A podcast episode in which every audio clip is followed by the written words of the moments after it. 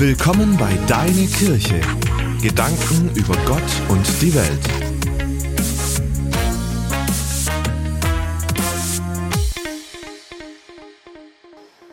Ich möchte heute ein Bild zeigen, das ich vom Alpha-Kurs kenne und das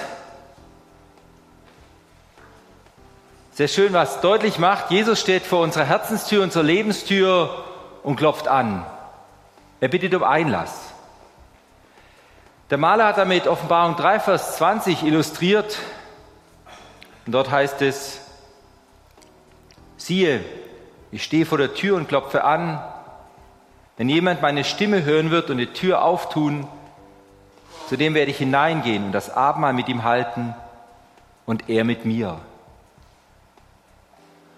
Heute soll der Schwerpunkt nicht auf dem erstmaligen Türöffnen und Einlassen liegen, wie es beim Alpha-Kurs vielleicht ist, sondern heute geht, ist der Schwerpunkt geht darum, eine vertiefte oder eine erneuerte Gemeinschaft mit Jesus zu haben. Dass Jesus wieder den Mittelpunkt unseres Lebens ausmacht. Dass Jesus wieder der ist, wegen dem wir überhaupt unser Christsein leben. Wegen dem wir im Christsein etwas tun oder lassen.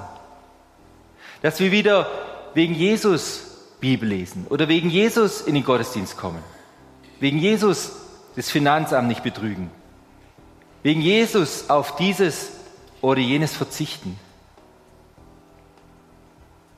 Dazu will ich kurz beim Anklopfen und Tür öffnen, der Tür verweilen. Ich zeige nochmal auf dem großen Bild, sieht man es vielleicht deutlicher. Die Tür hat außen keinen Griff. Die Leute haben zum Maler gesagt, du hast den Türgriff vergessen und er sagt, nein, das war Absicht. Diese Tür hat nur innen einen Griff. Wir selber entscheiden, ob wir Jesus die Tür öffnen oder nicht. Jesus wird sich den Zugang zu unserem Leben nie erzwingen. Aber er sehnt sich nach Gemeinschaft mit uns. Er sehnt sich danach, unser Leben in Ordnung bringen zu dürfen. Dieser Bibelvers ist zum ersten Mal an die Gemeinde in Kleinasien gerichtet worden, an die Gemeinde von Laodicea. Diese Gemeinde, dieser Gemeinde muss Jesus vorwerfen, ihr seid weder kalt noch warm, ihr seid lau. Und diese Lauheit ist der Untergang für die Gemeinde. Sie meinen, sie haben alles, sie sind alles und sie brauchen nichts und niemand mehr. Dabei haben sie Jesus aus den Augen verloren.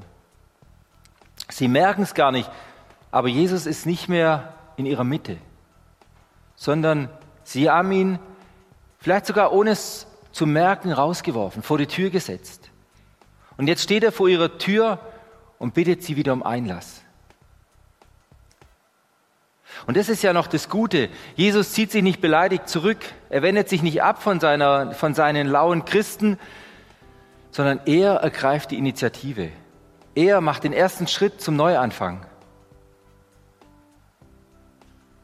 Jesus macht es seiner Gemeinde in Laodicea und genauso uns heute leicht. Jesus macht es uns leicht, wieder anzuknüpfen. Er tut den ersten Schritt und klopft bei uns an. Lass mich doch wieder rein in dein Leben, bittet er. Lass mich doch wieder rein in deine Ehe. Lass mich doch wieder rein in deinen Beruf, in deine Freundschaften, in deine Hobbys, in deine Familie. Jesus steht vor der Tür deines Lebens und will wieder in die Mitte deines Lebens kommen. Will wieder die Mitte sein. Mich beeindruckt die Maria, die Schwester von Lazarus und von Martha, die beeindruckt mich so. Wir haben es vorher in dem kleinen Video gesehen. Bei ihr steht Jesus im Mittelpunkt. Das eine Mal, als Jesus zu Besuch ist, sitzt sie zu seinen Füßen und will ihm einfach zuhören. Und ich finde es im Video sehr schön ausgedrückt, dieses Herz, was schlägt, was angerührt ist von Jesus. Sie sitzt da und will Jesus einfach zuhören, Jesus zentriert. Alles andere wird von ihr, wird bei ihr zweitrangig. Und das möchte ich von Maria wieder lernen. Jesus zentriert leben. Alles andere muss an die zweite Stelle rücken. Wieder zurück zur ersten Liebe. Noch deutlicher wird es im Leben Marias bei folgender Begebenheit. Jesus ist zu Besuch Er sitzt zusammen mit den Jüngern beim Essen und auf einmal platzt Maria herein. In den Händen hält sie ein kostbares Fläschchen mit Salböl. Es ist ein Vermögen wert, etwa ein Jahresgehalt. Das war ihre Lebensversicherung sozusagen, ihre letzte Sicherheit.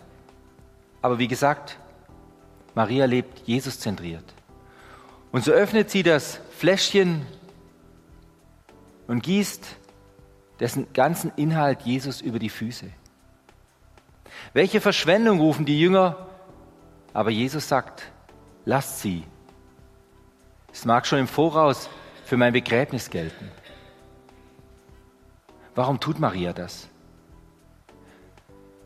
Es gibt nur einen einzigen Grund, nämlich Jesus.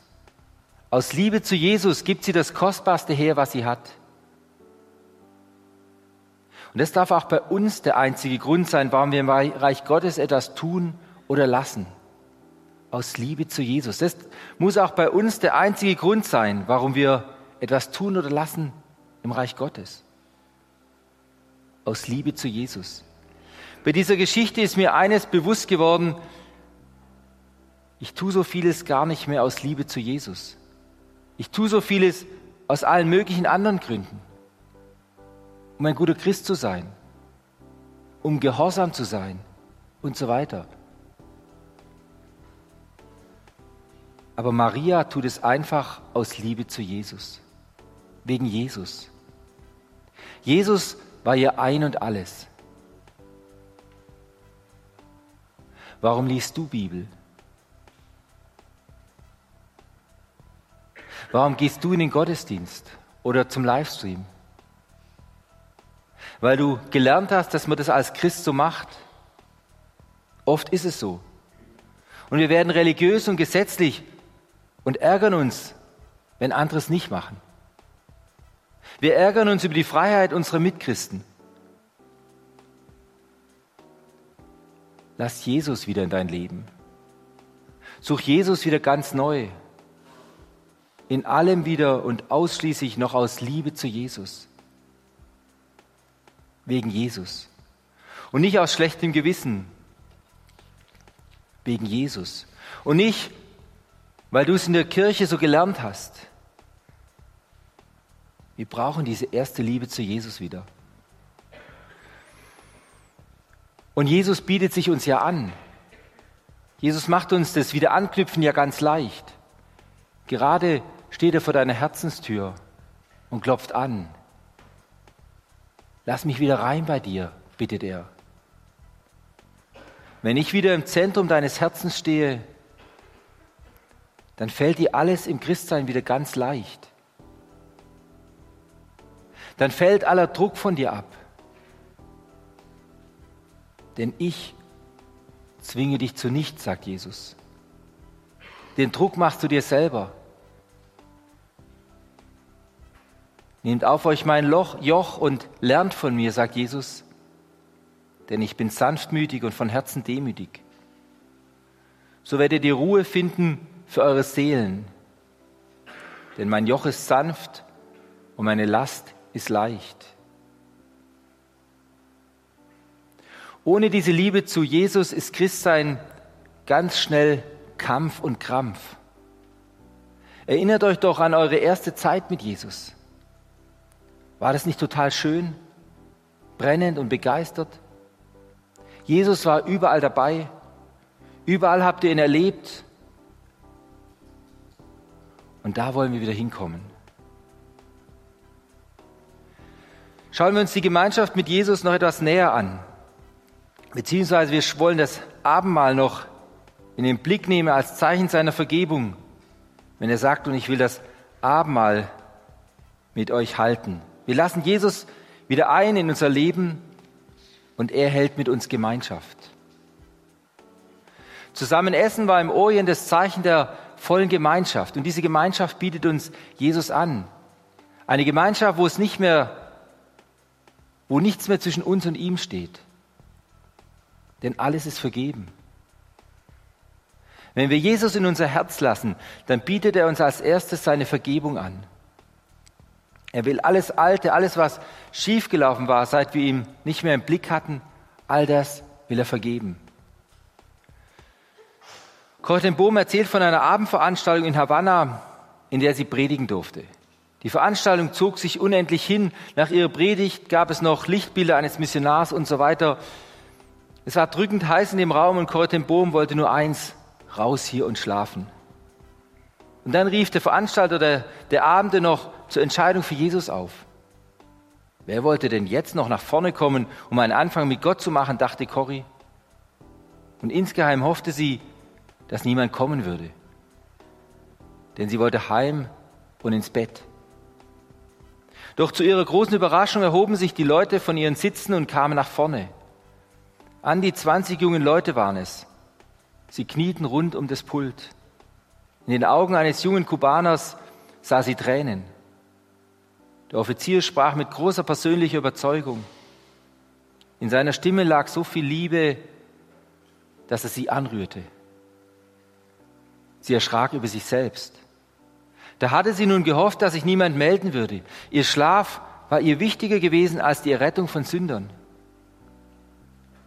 Was für ein schrecklicher Egoist war sie gewesen. Plötzlich konnte, ihr, konnte sie ihr Bett vergessen. Sie war bereit, jede Nacht an solch einem Platz zu stehen, wenn Gott da arbeitete. Aber wohin sollte sie mit ihrer Schuld, mit ihrem Egoismus? Sie wusste, was sie mit ihrer Sünde, mit ihren Sünden machen musste. Sie bekannte sie im Namen Jesu, ihrem himmlischen Vater, und bat ihn um Vergebung.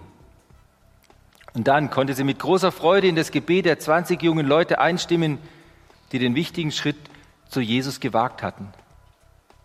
Später sagt sie über diesen Vorfall, das ist Corrie Bohm. So sagte sie. Ein solcher Egoist ist sie. Aber diese Corrie Bohm weiß, was sie mit ihren Sünden machen muss. Und das ist der Grund zu großer Freude. Wenn ich sie dem himmlischen Vater bekenne, so schreibt Corrie ten Bohm, dann reinigt mich Jesus Christus durch sein Blut. Er wirft sie ins Meer, wo es am tiefsten ist, und befestigt dort ein Schild, auf dem steht, Fischen verboten. Corrie ten Bohm ist bequem und egozentrisch. Aber Jesus Christus in Korinthenbohm ist genau das Gegenteil. Korinthenbohm zeigt uns hier, wie wir mit unserem Versagen umgehen dürfen. Wir dürfen es bei Gott loswerden und Vergebung empfangen. Wenn Sie Jesus wieder in Ihr Leben hineinlassen, wenn er wieder der Mittelpunkt sein darf, dann reinigt er Sie zuerst einmal von aller Schuld dann bietet er ihnen Vergebung und einen Neuanfang an. Und bitte, ich habe dieses Beispiel, diese Begebenheit bei Boom bewusst gewählt, weil sie zeigt, Sünde muss keine große und lang anhaltende Sache sein. So ein Gedanke oder so eine Haltung wie bei Boom, ach sowas Kleines trennt uns von Gott. Aber wenn wir das merken, wenn ich das merke und ihn um Vergebung bitte, dann vergibt er mir völlig und die Sache ist erledigt. Dann ist die Gemeinschaft zu ihm wiederhergestellt. Wenn also Jesus nicht mehr die Mitte deines Lebens war, wenn du nicht mehr aus Liebe zu Jesus die Dinge deines Lebens in deinem Leben getan hast, dann bitte Jesus um Vergebung. Dann lade Jesus wieder in die Mitte deines Lebens ein und bitte um Vergebung für alle falschen Haltungen. Dafür, dass du aus Druck und Gesetz ihm nachgefolgt bist. Vergebung dafür, dass du vielleicht damit sogar andere schon unter Druck gebracht hast. Und Jesus vergibt dir so gern. Er will ganz neu mit dir beginnen und will ganz, ganz bei dir bleiben. Gemeinschaft mit dir haben. Deshalb steht er vor deiner Lebenstür und klopft an, weil er wieder mit dir zusammen sein will. Lass ihn wieder rein. Amen.